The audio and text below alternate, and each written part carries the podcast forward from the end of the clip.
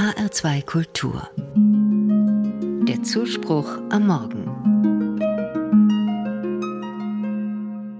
Manchmal habe ich Angst vor der Zukunft. Jeden Tag höre oder lese ich, wie schlecht Menschen mit der Natur umgehen. In Mainz wird ein Wald gerodet, um Platz für eine Autobahn zu machen. In der Oder starben tausende Fische. Und das Grundwasser ist an vielen Orten in Deutschland von Düngemitteln belastet. Wenn es so weitergeht, frage ich mich, wie sieht die Umwelt aus, wenn ich mal alt bin? Aber es gibt auch gute Nachrichten zur Umwelt, zu Tieren und der Natur. Es gibt auch Grund zur Hoffnung.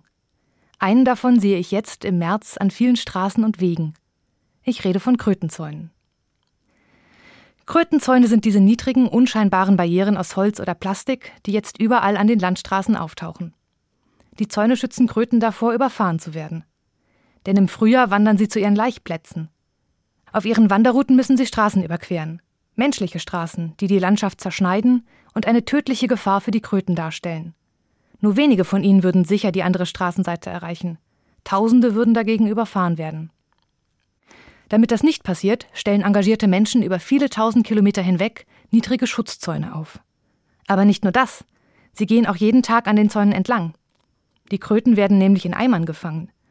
Freiwillige bringen sie dann auf die andere Seite des Zaunes, damit sie dort ihre Wanderung fortsetzen können. Fast tausend solcher Zäune gibt es in Deutschland. Alle werden betreut von Freiwilligen. Menschen, die sich die Mühe machen, jeden Tag an einem Stück Landstraße entlang zu gehen, nur um ein paar Kröten zu helfen. Große Dankbarkeit können sie dafür nicht erwarten. Auch Anerkennung von anderen gibt es kaum. Und trotzdem tun diese Menschen alles dafür, dass mehr Kröten überleben und ein Teil der Umwelt so geschützt wird. Viele Menschen engagieren sich für den Schutz der Umwelt. Manche kämpfen dafür, dass Naturparks eingerichtet werden. Andere setzen sich für strengere Gesetze ein, um das Grundwasser zu schützen. Und wieder andere stellen eben Krötenzäune auf.